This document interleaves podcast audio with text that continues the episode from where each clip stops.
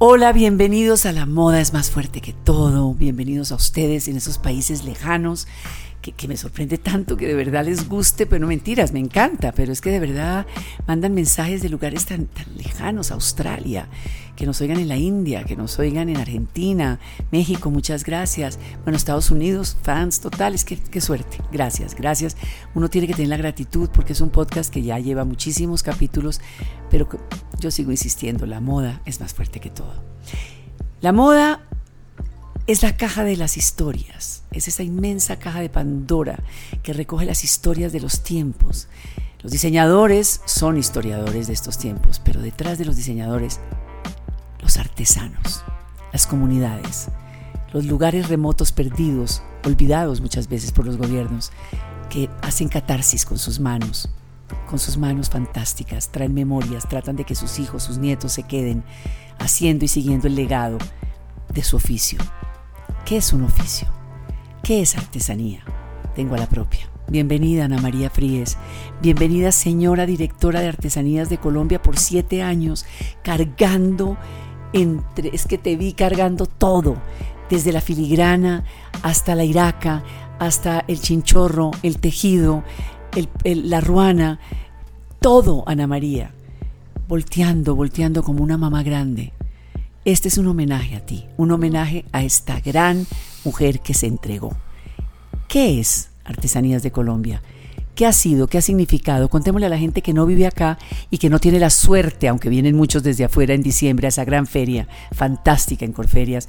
Pero bueno, esos que vienen son contados con los dedos de la mano, aunque vienen muchos, pero la gente que nos oye es mucha. ¿Qué importancia tienen las artesanías en un país y qué es Artesanías de Colombia? Pues mil gracias Pilar por esta invitación. Ya como exdirectora, exgerente de Artesanías de Colombia después de siete años. Por eso, mirando desde el balcón. Eh, pero yo tengo que eh, empezar por contar que mi vinculación al sector artesanal del país tiene muchos más años. Inició desde que yo era directora de la revista Axis. Trabajando juntas, yo ahí acompañando a esta gran directora arquitecta, que lo que hacías era mostrar la gran arquitectura del mundo y de Colombia. Correcto. Pilar, nos conocemos hace tantos años. y por eso nos queremos En ese comité sí. que tú hiciste parte activa de ese comité editorial. Entonces, yo creo que es, a mí me gusta contar las historias desde el origen, porque eso tiene un contexto, claro. ya que estamos hablando de historia. Claro. Eh, a partir del año 2000, que yo inicié como directora de la revista Axis, yo tomé una decisión de abrirle eh, una sección dirigida a las artesanías colombianas. Que nadie había visto nunca, unas materas, unas, unas palanganas, unas cestas, una cestería impresionante, me acuerdo. ¿Por qué esa decisión? Porque consideré que era muy importante, así como estábamos hablando en la revista en ese momento, de lo mejor de el diseño de la arquitectura colombiana, abrirle el espacio a las artesanías colombianas como un merecido reconocimiento a esos diseñadores originales, a ese ADN creativo que reside en los artesanos de nuestro país, para, por un lado, mostrar esas bondades y ese talento, ese talento oculto ese talento que no era visible. No, no era totalmente invisible. Unas butacas de madera fantásticas y contar la historia de, hechas de un tronco, de un solo tronco y salen unas mesas y unas cosas. La primera vez que lo vimos los colombianos fue en Axis con, con la dirección de Ana María Fríes. Y allí tenía un doble propósito. Visibilizar el trabajo de los artesanos del país.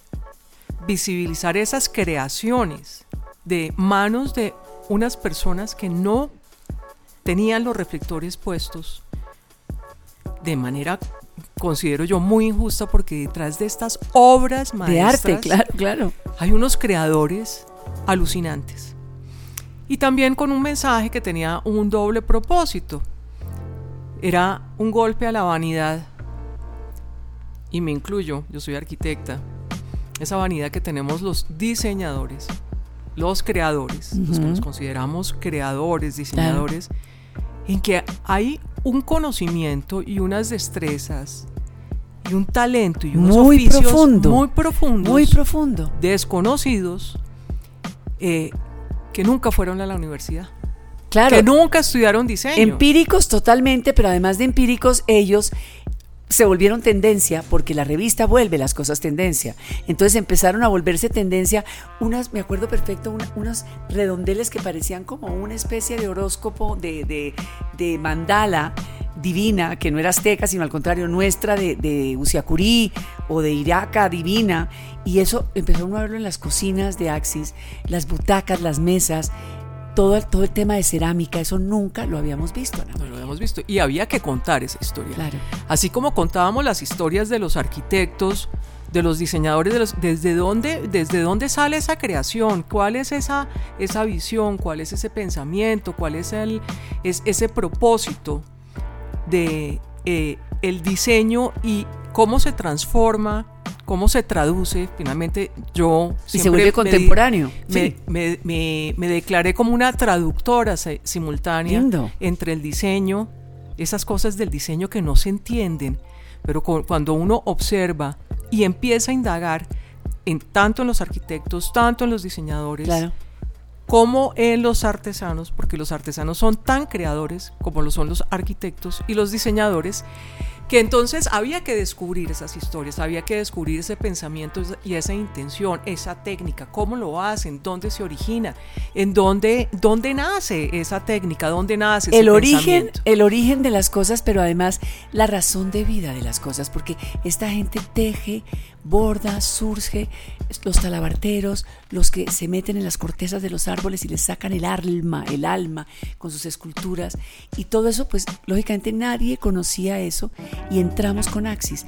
¿Durante cuántos años duramos en 15 Axis? años. 15. 15 años apoyando desde la revista Artesanías de Colombia. En ese momento fue Cecilia Duque quien se acercó a la revista también eh, con un, el objetivo de buscar un apoyo para un programa que ella estaba iniciando con los laboratorios de innovación y diseño. Ella te, tenía el laboratorio de innovación y diseño, artesanías, en ese momento tenía el laboratorio de Bogotá y tenía, perdón, de Bogotá, de Armenia y de Nariño, en el eje cafetero y de Nariño. Posterior fue el, el de Bogotá.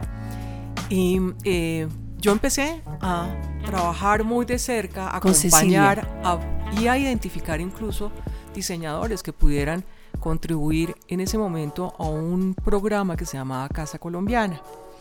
Eh, siempre publicando, siempre contando, siempre Pero destacando. entonces no fue ninguna sorpresa porque la dirección de artesanías es directamente viene del presidente de la República.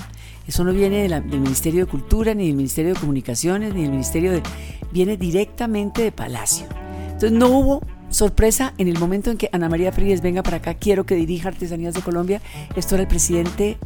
El presidente Juan Manuel Santos, Santos. y su señora María Clemencia, quienes dieron un voto de confianza en mí. Yo fui en, inicialmente delegada por el presidente para asistir a la junta directiva mientras estuvo de gerente Aida Furmansky, Aida Furmansky ajá. y eh, apoyando, seguí apoyando desde la revista y desde eh, la, eh, la junta directiva. Y luego ocurre que el presidente Santos, en un, reiterando su voto de confianza, me nombra gerente de artesanías de Colombia, me pide que le preste un servicio al país. Pero al ya sector conocías artesanal. las aguas, ya las habías navegado ya bastante. Había eh, entrado, Sí. había entendido, incluso desde la, desde la parte cultural, desde la parte de, de los oficios y también conociendo más la entidad.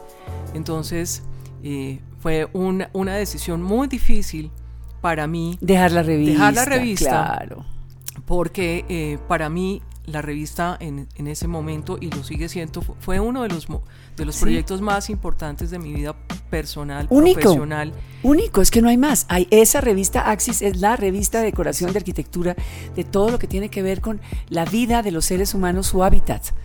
E- e- e- eco, no eco, industrial, fábricas, galpones, eh, casas en, los árboles, de todo. Qué maravilla. ¿Cómo, y cómo ha cambiado el ser humano. Y no te tocó la pandemia, increíble, porque la pandemia habría sido bien interesante cubrirla desde el ojo de Axis. Sí, pero dejar la revista, dejar el campo editorial debió ser duro. Pero entró Ana María Fríes a este inmenso universo que es Colombia con toda su biodiversidad, con todo su colorido, con todos sus diversos lenguajes, desde el Atlántico al Pacífico, la Guajira, el Chocó. ¿Cómo es eso, Ana María? Hablemos, pongamos en contexto a la gente que nos está escuchando. Primero que todo hay que entender, y yo creo que, eh, digamos, esto tiene como eh, múltiples perspectivas. Eh, uno, pasar del sector público al, al- perdón, sí, del sector privado al sector público es una decisión bien difícil, porque entender el sector público y eh, asumir una entidad y asumir una responsabilidad tan grande como lo es eh, una entidad como Artesanías de Colombia, representar al sector artesanal. Pero ser la interlocutora, y, ser- y- y entender cómo es esa dinámica. ser la de- interlocutora, traducir todos esos lenguajes. Correcto. Eh, supone un desafío muy fuerte, con una gran responsabilidad, con una enorme, digamos, con un enorme riesgo, ¿sí? Porque es que uno manejar recursos públicos exige No, que todo sea impecable. no, claro, claro, pero es muy difícil. Yo no digo que sea difícil ser honesto, sino que es difícil calcular, porque es gente que viene de un villorrio arriba y va bajando con todas sus cositas, sus, sus, sus tiestecitos de barro o de madera o de piedra, y los coge eh, un río, un río en medio de un invierno y se les lleva la mitad, pues eso se perdió. ¿Y quién responde? Pues hay que responderles. Pero ¿cómo se muestra que se perdió todo? Pues no, se lo llevó el río. Es que es un lenguaje totalmente primario, artesanal y, y- y- y, sí, ancestral, porque ¿qué más puedo decirte? ¿Cómo ¿Cómo eso tiene, como te digo, la perspectiva de- de- del ejercicio de lo público y la enorme responsabilidad y entender la dinámica. Uf, y la inseguridad. De cómo hacer, de cómo ejecutar, de cómo. Eh, ha- hacerlo de manera impecable y que tenga realmente un impacto directo sobre la misión, la misión de, de la entidad. Entonces, entender la dinámica de lo público. Y por el otro lado, adentrarse a la sensibilidad. en las entrañas de esta Colombia Claro. profunda, que tengo que decir que eh, el paso, mi paso que, a la- al que tengo a Artesanías de Colombia, le tengo una infinita gratitud y sobre todo a los artesanos, de poder recorrer Colombia, no en la profundidad que me hubiera gustado, porque No, siguen nunca es suficiente, muchas, claro. muchas regiones a No, las que no. eh, todavía tengo pendientes Una por vida, recorrer. claro. Pero ir a cada región, uno descubrir la belleza, porque es que a, a todos nos dicen Colombia es el país más etnobiodiverso del planeta. ¿El primero o el segundo? Sí, el segundo, pero pues, Pero ¿cómo se es que puede? Sí. comprender eso sí. es que cuando uno recorre país, va a las regiones, vas a la Guajira o a, al Amazonas. Es que la al sola Guajira, la sola Guajira o es al- un solo mundo, porque la sola Guajira tiene mil mundos. No hay la Guajira, sino cada familia, cada oficio de cada familia, cada tradición de cada familia. Es que es eso, es cada región es un mundo. es un mundo y es un mundo inmensamente rico Sí. desde la desde la perspectiva de, de- de los recursos naturales, de la naturaleza, del paisaje, de la geografía, de la cultura, de los oficios.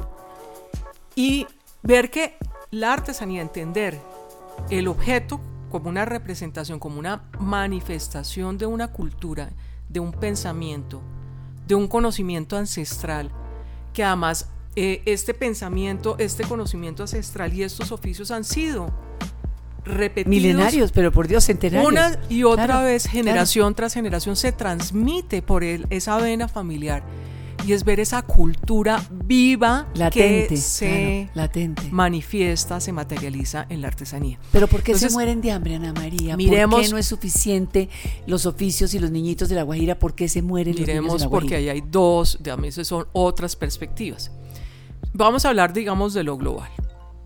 Entonces, Artesanías de Colombia, la misionalidad es eh, preservar el patrimonio representado en las artesanías. Difundir. Un programa de desarrollo productivo incluyente. Artesanías de Colombia nació hace 58 años en el seno del Ministerio de Fomento y Desarrollo. Con Graciela Samper.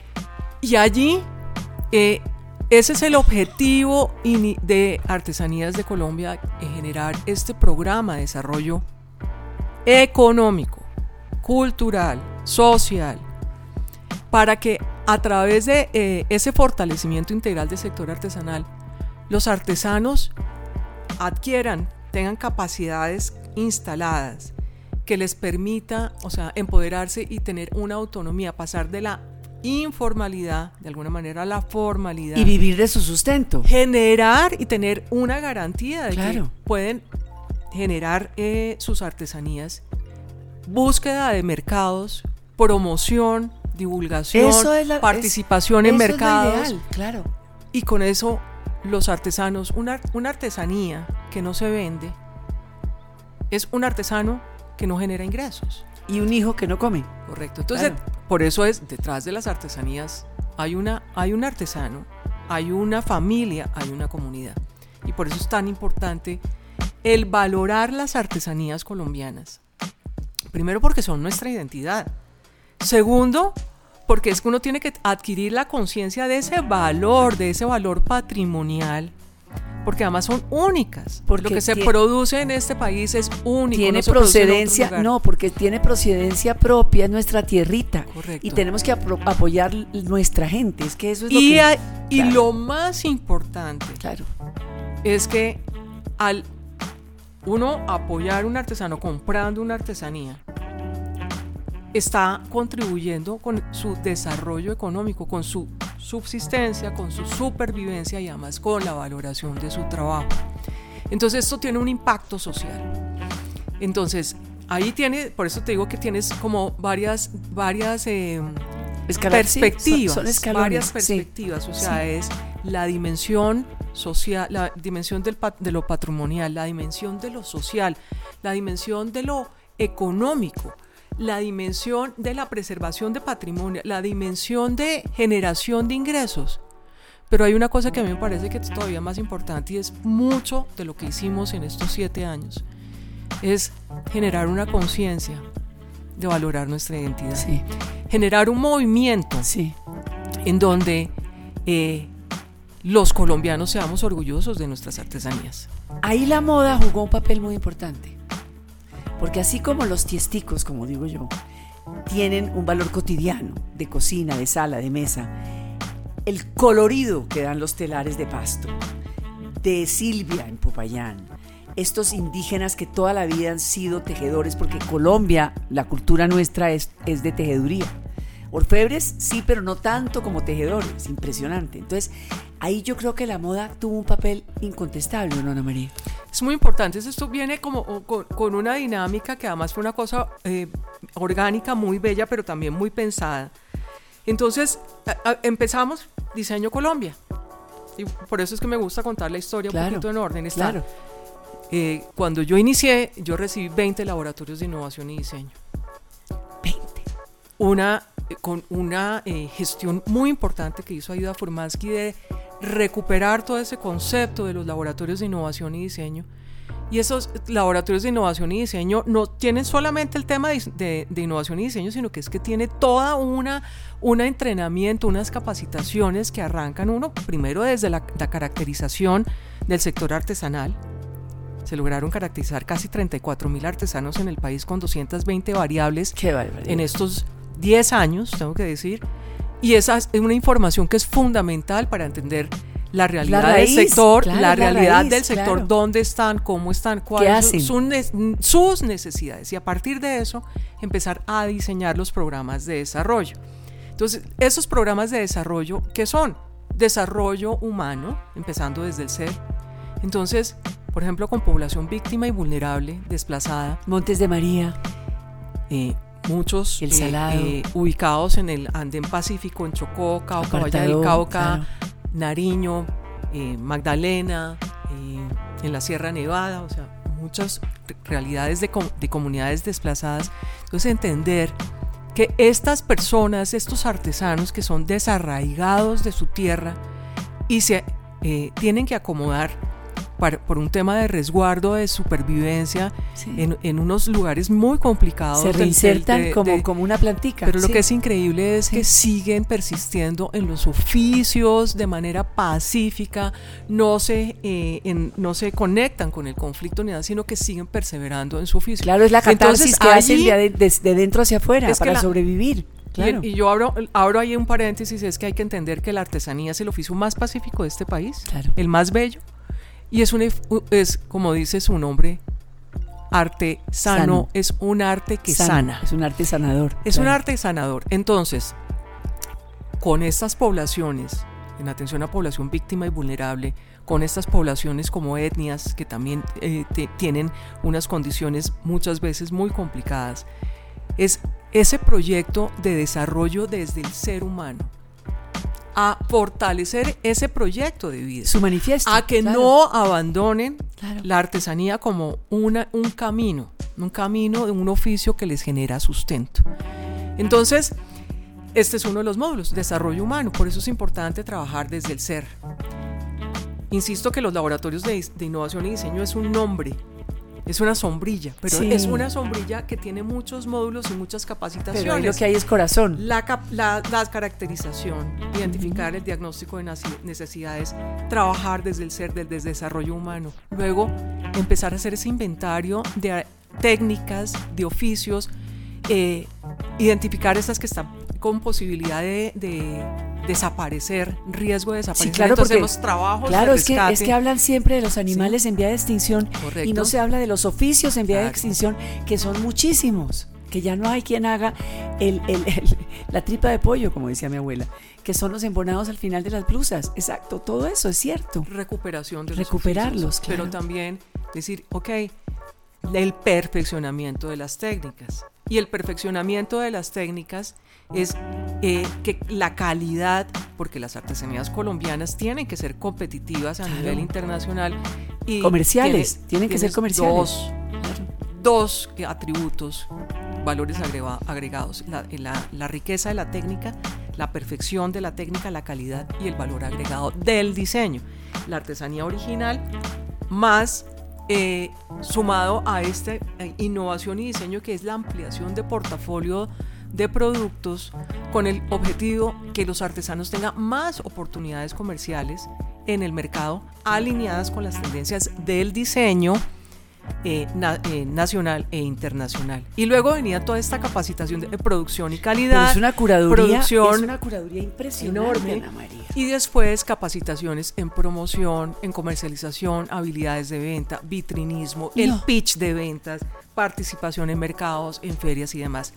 Entonces, aquí hay un origen que empieza con Diseño Colombia, Diseño Colombia arranca con seis diseñadores, industriales, arquitectos y demás, que los empezamos a invitar eh, identificando ese ADN, también esa sensibilidad, ese corazón y ese compromiso de y esa trabajar. y esa compatibilidad con el artesano, porque tiene que haber un lenguaje común entre el muchacho de universidad de Bogotá o de Medellín o de Barranquilla o de Cincelejo o de Pasto con el, con el, con el indígena de la comuna o el campesino de, de las faldas del Galeras. Correcto, y entonces ahí lo que se invitó siempre fue a hacer una co-creación.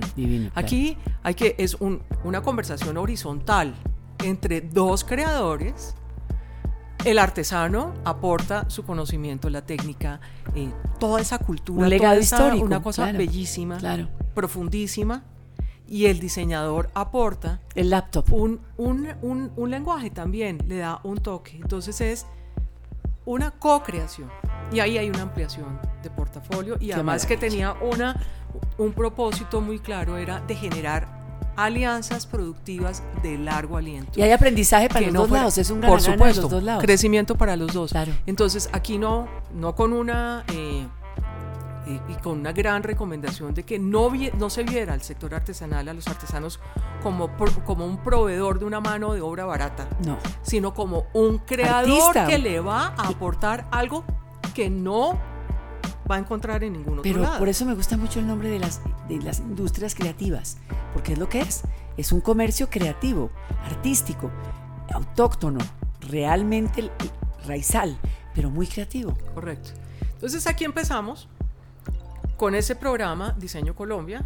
Se empezaron como con seis o diez diseñadores. Me acuerdo María, María Luisa Ortiz, Adriana Santa Cruz, eh, dime más, es que me acuerdo de muchas, muchas, muchas. Muchas, muchos grandes eh, diseñadores. Diego y, estoy hablando, estoy hablando eh, no solamente en diseño de moda, sino en diseño de, de, casa, de, de, en fin, diferentes manifestaciones del diseño.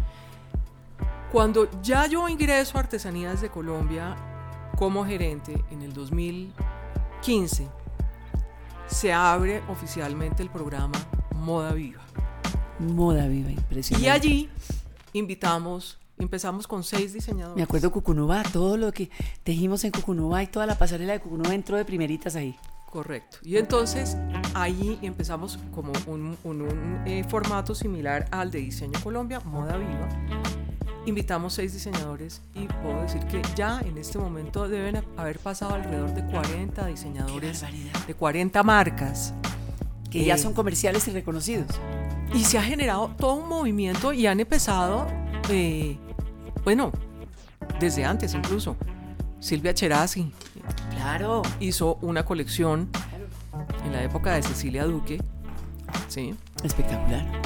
Y se recoge un poco todo esto y se activa de una manera en que sea consistente, perdurable, permanente, para generar que, no sea un tema flor de un día. La verdadera palabra sostenible. Sostenible y generar estas alianzas que son súper potentes, han sido súper potentes. Esto cogió una dinámica eh, que yo creo que ya nosotros hemos perdido la cuenta de pero ya esto cuántos diseñadores están pero esto trabajando ya no tiene con vuelta atrás. Dime que no tiene vuelta atrás.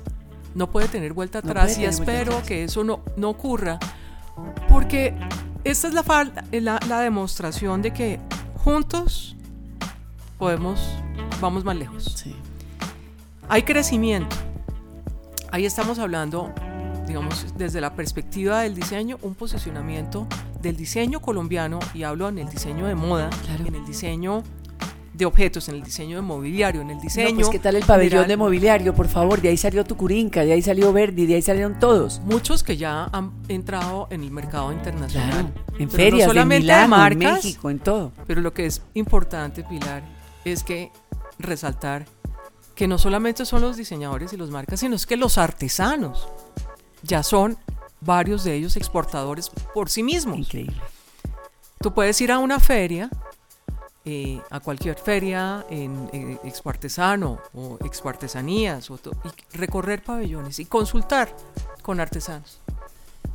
Yo tengo varios registrados que ya a través de un WhatsApp están conectados con el mundo. Y venden no solo en América Latina, sino en, Europa, en, Oriente, en todas partes. De manera directa. No, yo lo viví en Dubai, yo los vi en Dubai, yo los vi en el pabellón de Expo Colombia, vi a esto y la gente se agolpaba a ver cómo hacían los oficios. Eso produce un orgullo, pero en el pecho de verdad, de verdad. Entonces aquí es un crecimiento económico para los artesanos, también para las industrias creativas, los diseñadores que se aliaron y empezaron a trabajar conjuntamente con el sector. ¿Qué pasa? ¿Qué ha ocurrido con esto? Yo creo que Colombia tiene hoy en día eh, un reconocimiento a nivel internacional sobre la estrategia de innovación y diseño aplicada, implementada en el sector artesanal. Y somos eh, un país que nos miran con gran respeto, competitivos, frente a un México, frente a un Perú, frente a, un Guatemala. Frente a Perú, frente a Guatemala.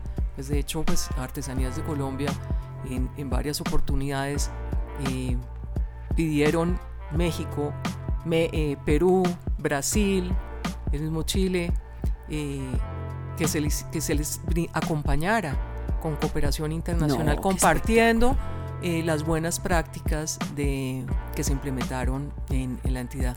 Entonces, aquí hay un resultado y ese resultado eh, tiene que seguir en crecimiento. Claro. Porque esto, eh, esto supera y tengo que decir, gracias a, que el, el, presidente, yo entré por tres años. Tres. ¿Y fueron 15? No, fueron siete. Ah, no, perdón, fueron siete. Fueron siete. fue en el 2015. Empecé en el 2015.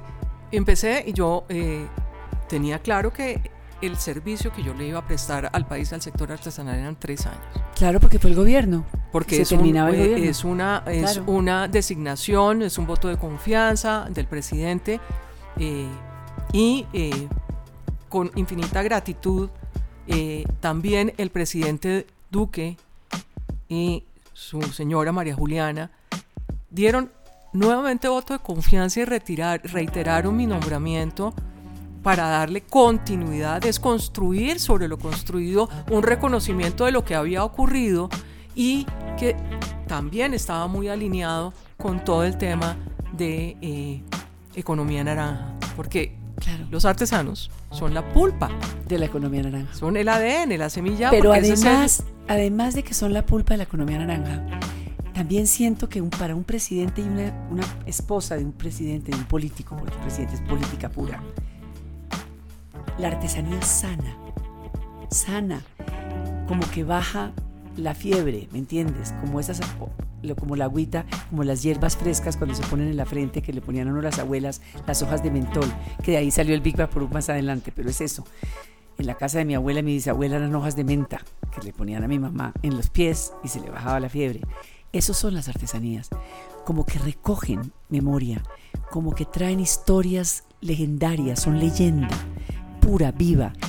Y, yo por eso quería, Ana María, escucharte, escuchar la historia de por qué es importante que exista Artesanías de Colombia. Es importantísimo porque además esto tiene que trascender, es un tema de un tema de ideología, eh, de política, esto tiene que ser, es un, desde mi humilde opinión, eh, un programa de Estado, claro.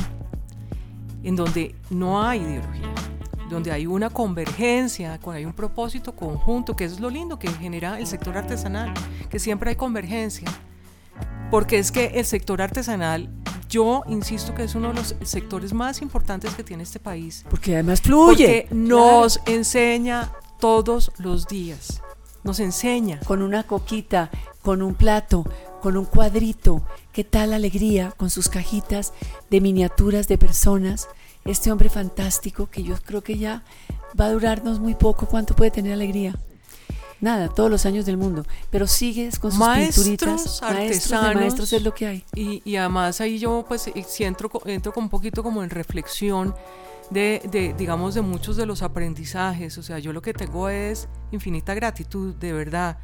Eh, de, de, todo lo que, de todo lo que aprendí, de todo lo que me dejó el sector artesanal eh, de lecciones valiosísimas para la vida que hay que eh, reflexionar sobre eso y Colombia entera deberíamos aprender de ellos. Sobre todo en un mundo que está totalmente tecnificado, un mundo que está totalmente virtual, un mundo que la moda inclusive es para el Instagram, un mundo que está metido en un laptop y en un celular, que siga este punto cadeneta punto, este chinchorro colgado, cada cabulla, cada nudo, que siga esta palma de cera, que siga todo esto, es un milagro, Ana María.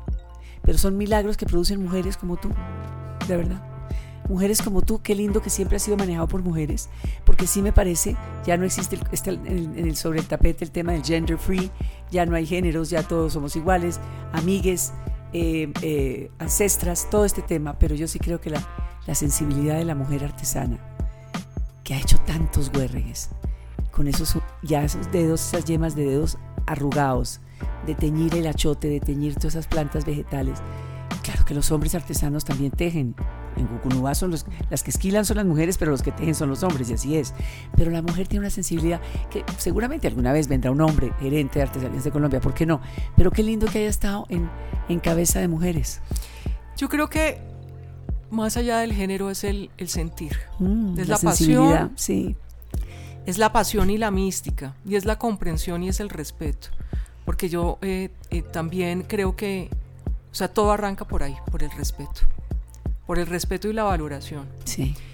Cuando tú entras a trabajar con una comunidad y cuando tú te sientas a escuchar y a valorar a, ese interlocutor tan valioso que es un creador. Por eso ahorita yo estoy en un tema eh, como con una firme convicción eh, que tenemos que ser esa cofradía de creadores. Claro. Eh, claro. Unidos para, para una transformación positiva. Claro. Para el desarrollo, para el desarrollo económico, para contribuir a esa transformación positiva. Fíjate cosas adicionales que pasaron a Diseño Colombia, a Moda Viva, al trabajo que se hizo con joyería. Con joyería de Monpós, por Dios. maravilloso. Los artesanos a traer, a traer. A Tous, a Tous España, que hizo las candongas de filigrana con los ositos y era de Monpós haciendo su tejeduría en esta maravilla de metales para la familia Tous, que es una de las familias más tradicionales, como los Puch, como los Loewe, como todas esas familias que se han dedicado a la creatividad de la moda y del estilo de vida español. Increíble. Mira que Marta Tous, pues, cuando vino eh, a visitarnos en... Me acuerdo, en el, claustro. Y les hicimos esta exhibición de diferentes técnicas.